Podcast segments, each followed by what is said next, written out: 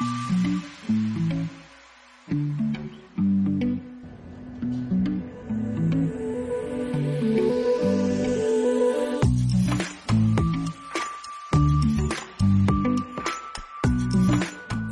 فنية إبداعية لكل مشاهدي L'ODJ TV ومستمعي L'ODJ Radio. مرحبا بكم في الموسم الثاني من برنامجكم Rendez-vous des artistes موعد من القلب وإلى القلب. يحكي مسار نجوم فنية أعطت وأوفت وأغنت الساحة الفنية. موعد كذلك لدعم مشوار فنانين شباب يعبرون بخطوات ثابتة نحو التألق والنجومية. موعد اليوم مع فنان خلق الاستثناء بروائعه الفنية. فنان مبدع متميز يعتبر أحد رواد الأغنية المغربية. كان له الفضل في تطوير الأغنية الشعبية. سطع نجمه في بداية الثمانينات. ركب كوتشي إبداعي وقام برحلة فنية عالمية. رحلة ناجحة جعلته يلج القلوب بفضل أدائه الرائع وعزفه المتميز. كان فيصلا في اختياره لأغانيه فيصلا في اختياره لآلته وفيصلا في الأداء والعزف. ضيف Rendez-vous des artistes أيقونة الأغنية الشعبية المغربية الفنان المقتدر فيصل.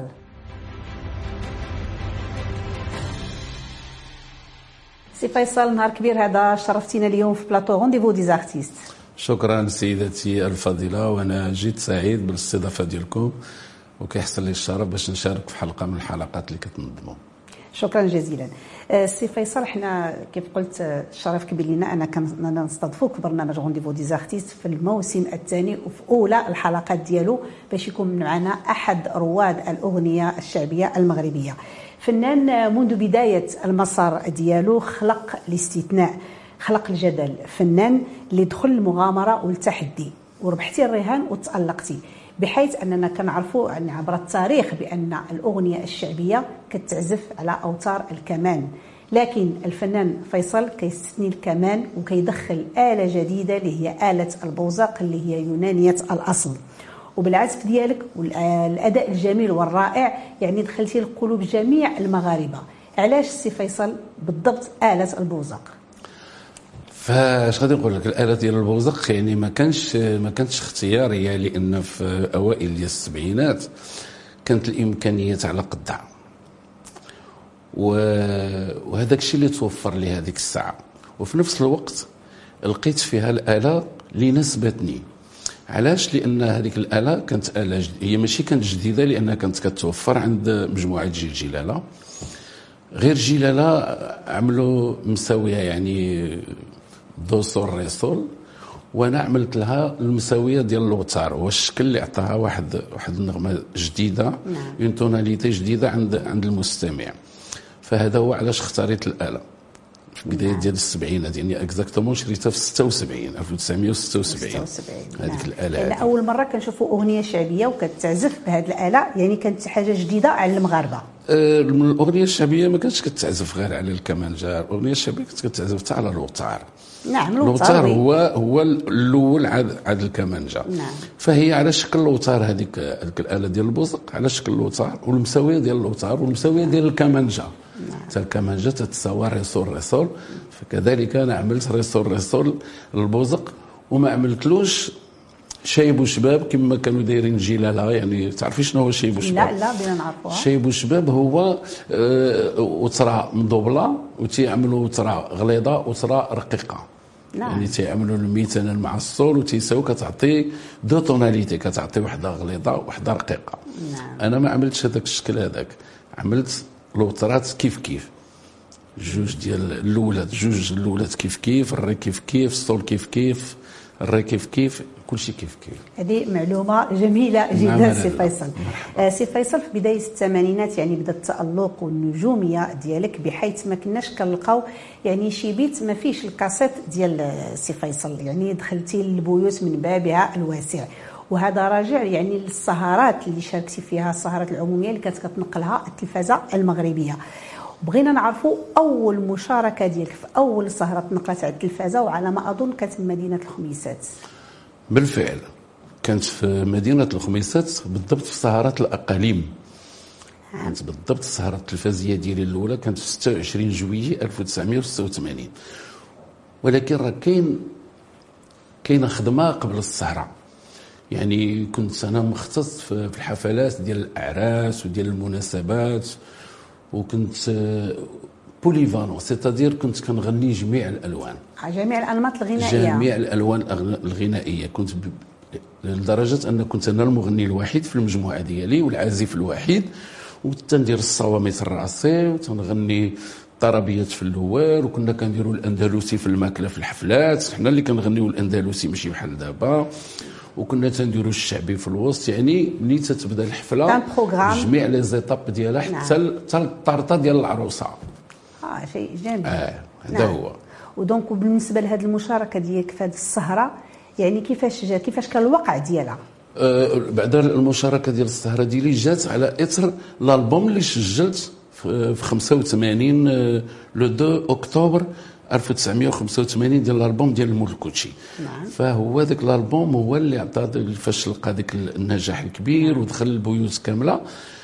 جات في 86 سهرة الأقاليم أو اللي كانت كتسمى التلفزة تتحرك. تتحرك نعم. كانوا الأقاليم اللي تينظموا السهرات فأنا بما أنني ولد الإقليم وكنت أنا اللي تنخدم للسلطات المحلية كنت كنخدم لهم جميع الحفلات عيد العرش عيد الاستقلال المسيرة كاع جميع الحفلات الوطنية. كنت محتكر السوق. كنت محتكر السوق في الخميسات يعني. نعم. فكانت المبادرة ديال السيد العامل الله يذكره بخير ديك الساعة ديال مدينة الخميسات عيط لي قال لي راني قدمتك في السهرة غادي تكون معنا في السهرة في 86 فكانت هذه هي الانطلاقه فهذيك السهرة هذيك مازال كنعقل عليها. كنت أنا كان عندي عرس هذاك الليلة هذيك. كان عندي عرس مشيت عند موالين العرس قلت لهم ودي راه عندي سهر قالوا لي إحنا نتسناوك تتسالي وكانوا السهرات كيدوزوا على المباشر. آه. فملي ساليت السهرة جمعت ال matériel ديالي مشينا لدار مشينا لدار الحفلة. دخلت بالزغاريت وبالصلاة على النبي معناتها يلا تفرجوا فيا التلفزيون. علاش غيكون عاوتاني وقع آخر؟ طبعا أكيد. كانت واحد الفرحة ما, ما نقولكش والله العظيم كانت واحد الفرحة كبيرة. لأن فرحانين بولد مدينتهم. طبعا. وبالنسبة لهم راهات كبيرة. ها هو الفنان اللي غيحيي العرس. راه عاد دابا كان في التلفزيون. حاجة زوينة حاجة شوف شي ماتش يعني شي ماتش en direct وجا شي ملاعبين وجا عندهم حاجة زوينة. سي فيصل التألق والنجومية ديالك كيزداد مع اصدارك لعده ألبومات اللي كان تقريبا الألبوم كان فيه ما بين 6 حتى ل 10 ديال الأغاني. وديك الساعة كما قلت ما كاينش الدار اللي ما فيهاش الكاسيت ديال السي فيصل. واش كان أنذاك؟ يعني في هذاك الوقت à l'époque نجاح الألبوم رهين يعني بنسبة المبيعات ديالو أو بالجودة ديالو بجودة الأغاني اللي فيه. وهو في حد ذاته آه، السيف ذو حدين يعني المبيعات يعني مرتبطة مع الجودة. كون ما نعم. كانش الألبوم جيد وبغاوه الناس ما كانش غادي ما كانش غادي ما كانش غادي يدير المبيعات بزاف. نعم. فهما راهيين مع بعضياتهم.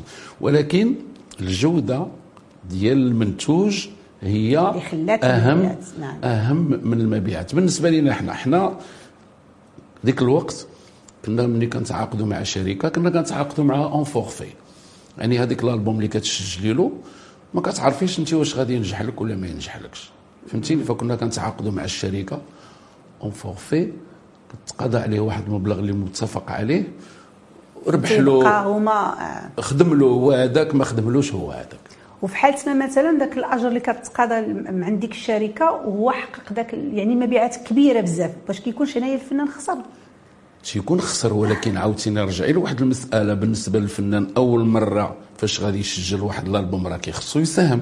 ها هما دابا هنا الوقت دابا هذه الحاليه هذا هما كيخسروا الفلوس من عندهم واسافوار واش وكيشريو لي فيو واسافوار هذاك موضوع آخر. حنا بكري كنا بعدا على الأقل بعدا كتقاضى هذاك الأجر بعدا كيكفيك انت والموسيقيين والمسائل ولا ما ربحش فيها عاوتاني.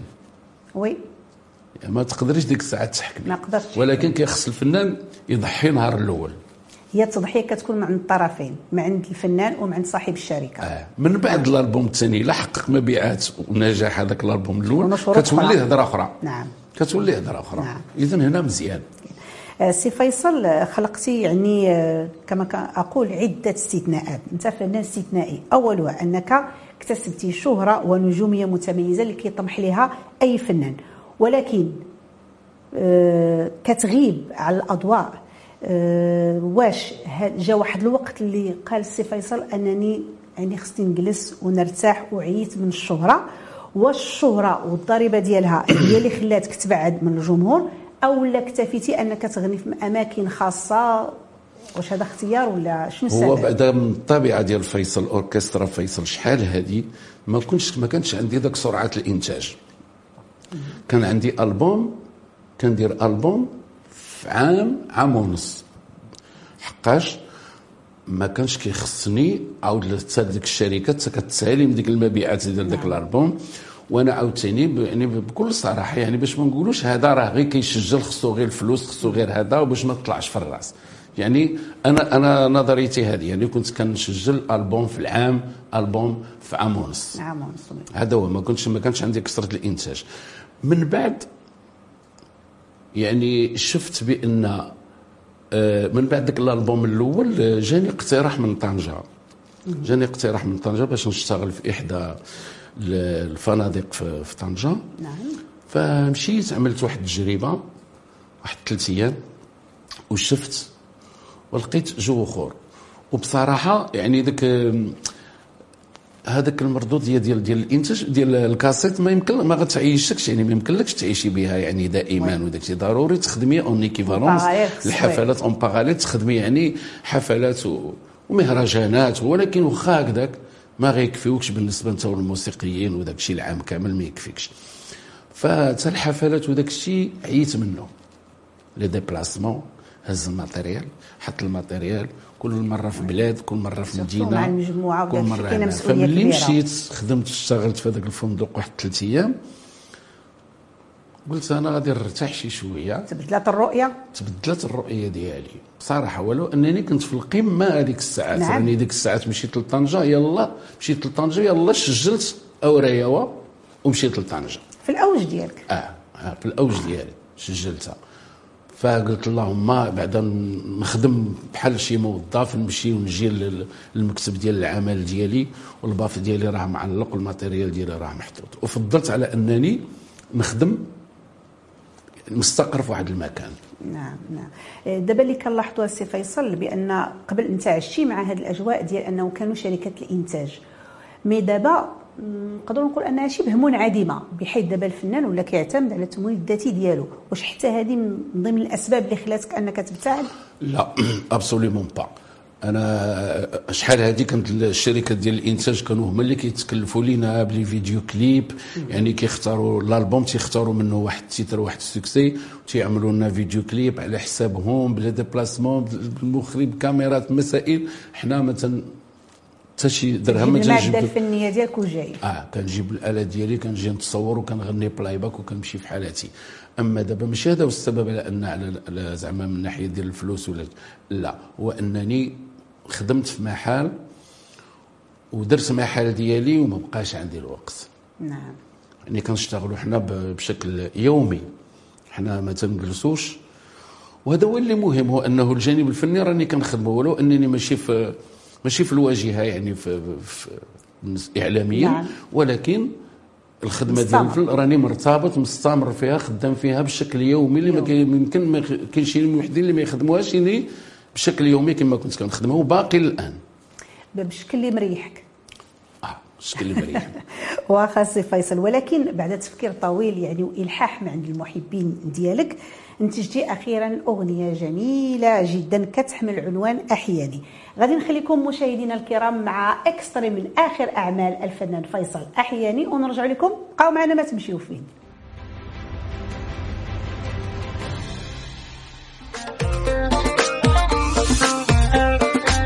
ما تخليش قلبك ضعيف مسكين هشيش ورهيف واخا يكون قصدك شريف العواطف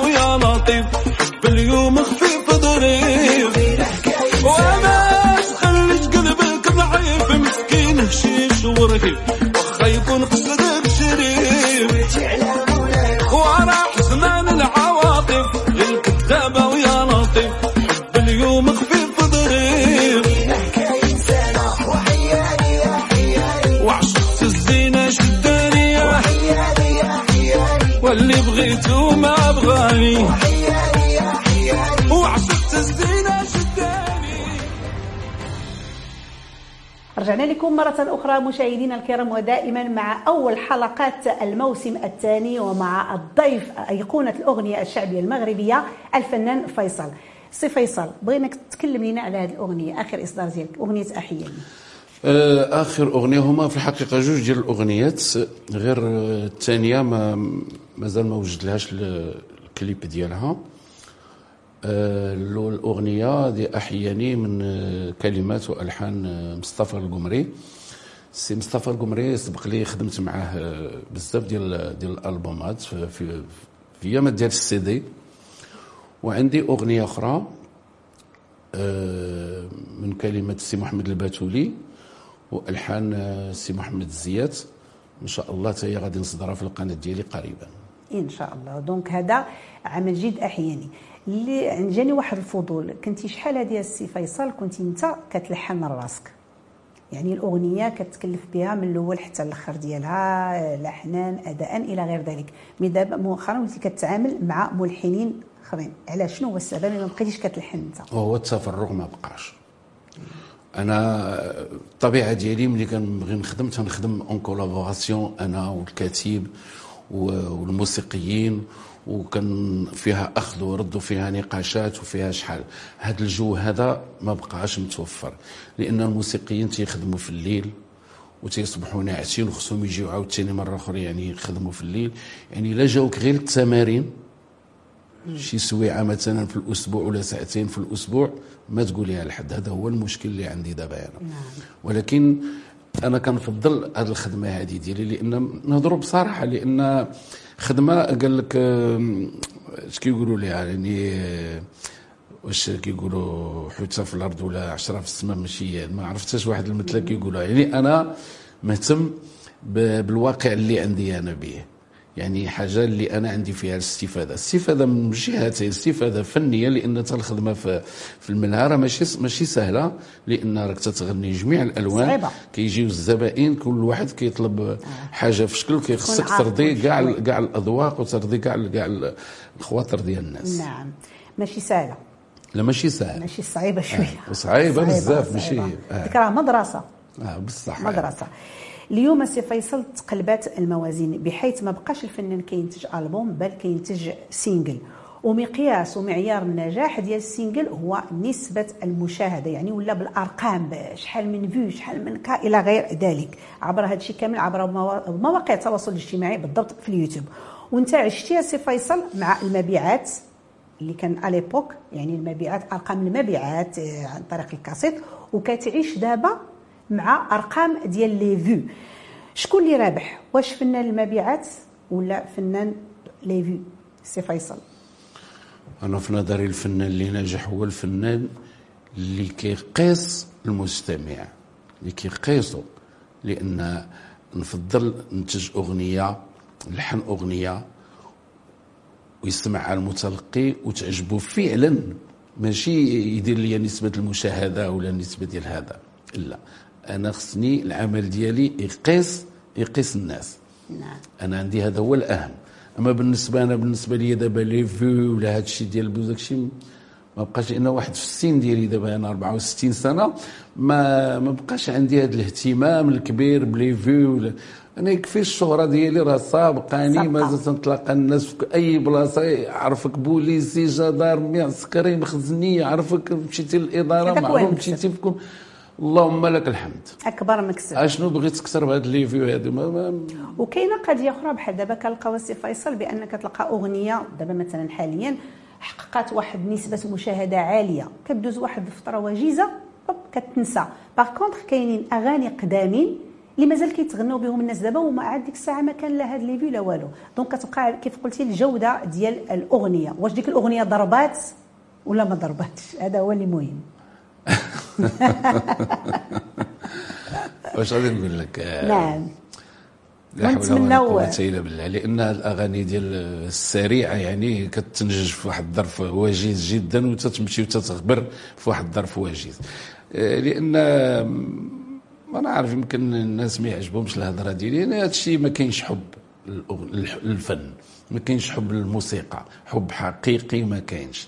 يعني إنسان خصو يسهر على شحال حنا من اغنيه تلحنها ثلاثة أربعة المرات donc كتعاود ما كتقتنعش حيد باللحن. هادي آه. صافي ما عجبتيش نعاودوها من الأول هادي ما كتشبهش لهادي. نعم نعم علاش؟ حنا دابا il suffit d'avoir une seule mélodie كيديرها له الكمبيوتر كيبني عليها الطاق الاغنيه كذا. كيفاش بغيتيها تنجح؟ ما حتى إلا نجحت كاع ما غتكونش عندها واحد الاستمرارية. هما راه عداد ديال الأغاني خرجوا فينا هما. كتصاوب بسرعة وكتنسى بسرعة. فينا هما أنا مازال مول كنتي تنغنيها جوج مرات ثلاثة المرات في الليلة. آه. مازال هي وأورايا والآن. نعم.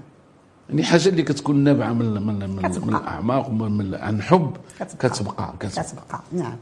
مشاهير الغناء إحنا دابا غادي نرجعوا نيت لهاد أغنية مول الكوتشي مشاهير الغناء أداو أغنية مول الكوتشي وعرفت هذه الأغنية واحد الانتشار كبير عبر العالم لدرجة أن الفنان الشاب خالد غناها وسجلها بسميتو في فرنسا. وكذلك فنان شعبي آخر بالمغرب لا ما نذكر الاسم حتى هو كذلك نسبها ليه.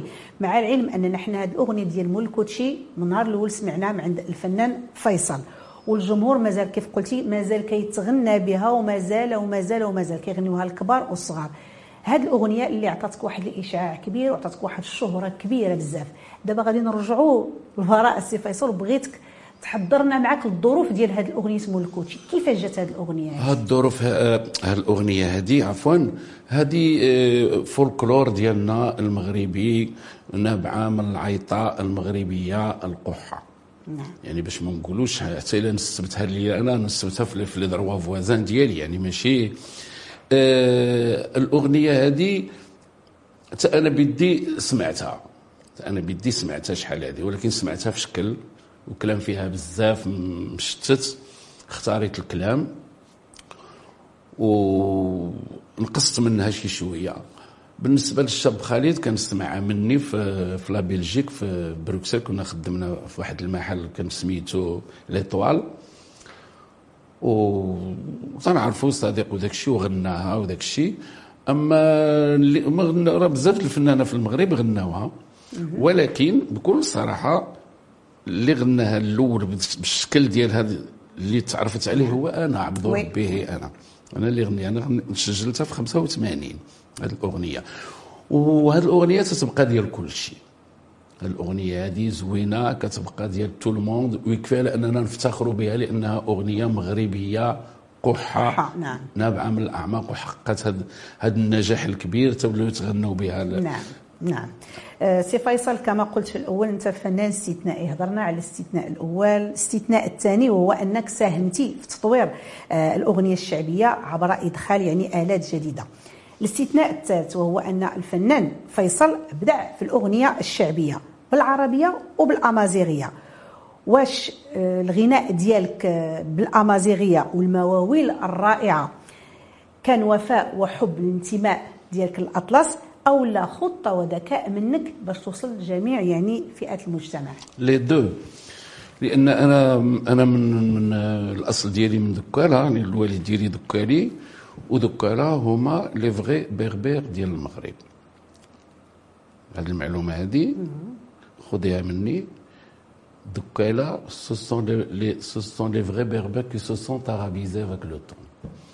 والعكس صحيح بالنسبة للخميسات الخميسات راه ماشي شلوح خميسات زمور عرب ce sont des faux berbères ما علينا هذه غير غير معلومة.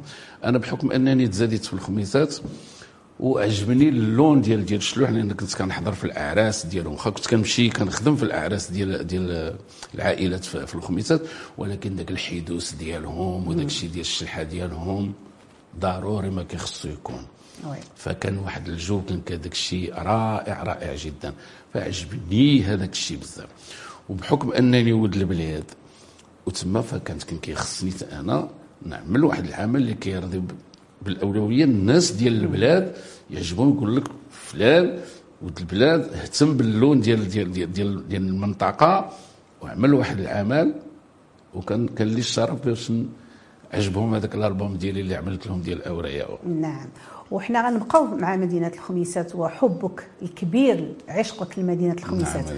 واش ما كتفكرش السي فيصل أنك دير شي أغنية لهذه المدينة اللي أنت كتعشقها عشق كبير جدا تغنى بهذه المدينة وتروج هذه الأغنية هذه إن شاء الله بحول الله إن آه. شاء الله يجي وقتها إن شاء الله نعملوها ياك إن شاء الله. بحول الله. يستاهلوا يستاهلوا. يستاهلوا الناس الخميسات نعم. على ذكر الأغنية الأمازيغية يعني كان عندك واحد الدور كبير جدا يعني في تطويرها لدرجة أننا كنلقاو آه، بعض الأغاني ديال السي فيصل كيغني النص بالعربية والنص بالأمازيغية باش الجميع يفهم هذه الأغنية.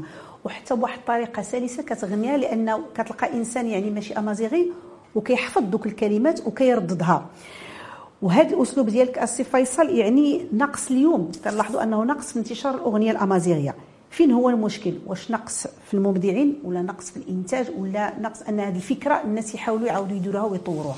نقص في الأفكار ونقص في في المبدعين لأن أنا كنت اختاريت مثلا اوريا ولحقاش هي كلمة سهلة للنطق كاين اللي حافظ الأغنية واخا ما كيفهمش ما كيفهمهاش،. voilà، آه. يعني السهل ممتنع. اختاريت أغنية سهلة آه، rythmique حيت هي هي كانت هي كانت ذيك الأغنية كتعزف على واحد المقام ديال العجام كان السي محمد درويشه كيغنيها عجام وأنا قلبتها وعملت لها درتها بياتي ف تغيرت شي شوية وعطات واحد واحد النغمة زوينة وعجبات الناس بزاف.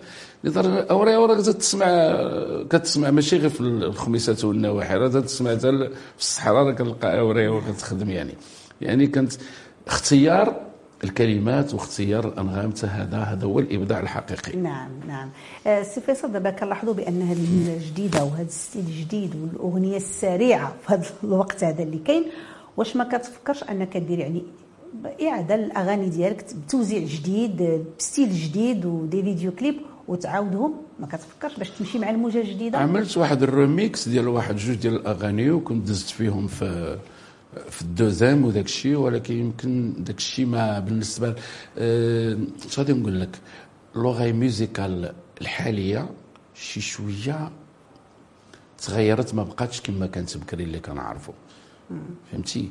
دابا غريبة غريبة هاد الأذن دابا الحالية اللي كاينة غريبة شي شوية. غريبة. غريبة الصراحة.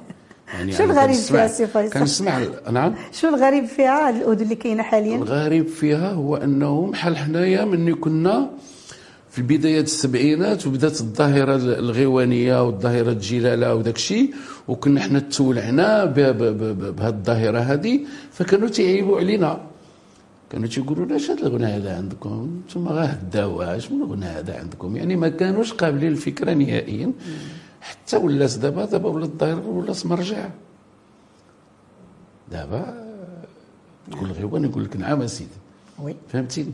يعني حتى هذا الشيء دابا ديال دابا ربما يتحسن مع الوقت يجيو مبدعين عاوتاني جدادين شباب. يعطيوها. إن شاء الله. علاش لا؟ إن شاء. الله. علاش لا؟ لأن الإمكانيات موجودين لا تكنولوجي تبارك الله. إش. غادي نقول لك؟ حنا بكري غير اللي يبدع. خاص غير الإبداع اللي خاص. ما حنا دابا شحال هذه كنا الا غلطتي في الاستوديو غير غلطة تتعاود من الأول كل شيء كنا كنسجلوا en pleine piste ماشي دابا كاين ال correcteur كاين آه، ديال. ديال ديال les notes ديال الغنى كاين les autotunes كاين هادي كاين هادي. بكري ولكن هذا الشيء أنا كنشوفه ماشي في الصالح ديالهم. سي فيصل اللي لاحظت بأن الأغاني ديالك عندهم ملايين المشاهدات. مجموعة ديال القنوات اليوتيوب اللي ماشي ديالك نتايا.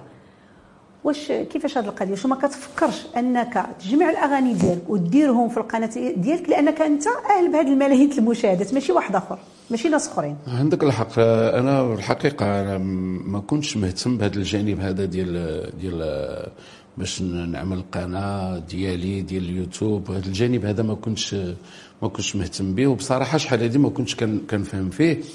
ثانيا ما كان ما كاينش عندي الوقت لأن دابا واخا كنقول أنا راني ما عنديش الوقت يجبر من الله راه يمكن غير كنبالغ.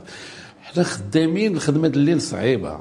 كنخدموا بشكل يومي كنساليو حتى لخمسة الصباح كنعسو حتى لستة ستة ونص ديال الصباح. كيخصك تنعس. عندك ثاني أمور تعملها. عندك عندك بزاف راك مجوج عندك ولاد عندك مسؤولية عندك المسائل الاداريه مثلا.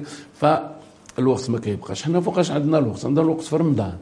Oui. رمضان اللي ما تنخدمو رمضان هذاك الشهر الفاضل هذاك راك عارفة هذاك الصلاة والتعبد والجامع ومثلا عنده الطقوس ديالو خاصة ما كنبغي نحادي فيه حتى شي حاجة. كتبعد على الفن. كنبعد بصفة نهائية كنبعد عليه. Donc ما تيبقاش الوقت. هاد العامين ديال كورونا اللي جات وسدينا وما بقيناش خدامين. كنا كنعيشوا ثاني راكي شتي راه كلشي عاش كورونا عاش المآسي ديالها والمسائل كيفاش كانت وهذا عاوتاني. وبنادم وهذا الشيء تيبغي الراحة النفسية. كيخصك تكون مرتاح نفسيا باش تفرغ سواء الانتاج الابداع تقلب على الكلمات على كتاب على ملحنين على على شي حاجة اللي اللي تكون في المستوى. هذا هو اللي كاين. فدابا لا. دابا ان شاء الله أنا عملت القناه ديالي بهذه الأغنية وغادي نزيد الأغنية الثانية اللي ذكرت لك. وكنت غادي نجمع كاع هذوك لي. فيديو ديالي كاملين واتصلت باحدى الشركات في مدينة المحمدية.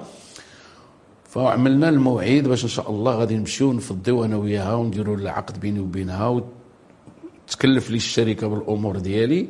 تا جا واحد الحديث اللي هو ما ما قدرتش اللي تلفني واحد الحديث السير ديال الابن ديالي. وكنتمناو له الشفاء إن شاء الله يا رب. الله يبارك فيك لاله بارك الله فيك.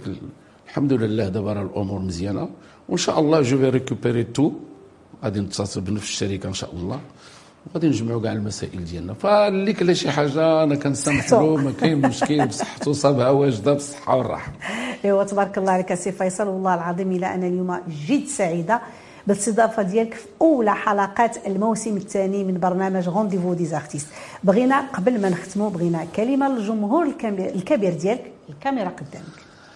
اولا أنا أسعد باللقاء ديالي معكم في هذه القناة هذه. مرحبا. وكنتوجه للمشاهدين الكرام القناة ديال L'ODJ ب- بالتحيه ونقول لهم بأنني أنا مازال على العهد ولو أنني غبت ولكن أنا ما غايبش فعليا je suis toujours في لو خدام. وإن شاء الله ما غادي يكون غير الخير وهذه المرة إن شاء الله نعملوا شي حويجة اللي تليق بكم واللي أنتم كتستاهلوها في الحقيقة. تحياتي للجمهور الكريم. شكرا جزيلا.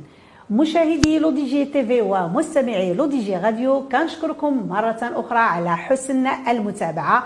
تحية كبيرة لطاقم البرنامج نعيمة أم نادين كتقول لكم تبارك الله عليكم.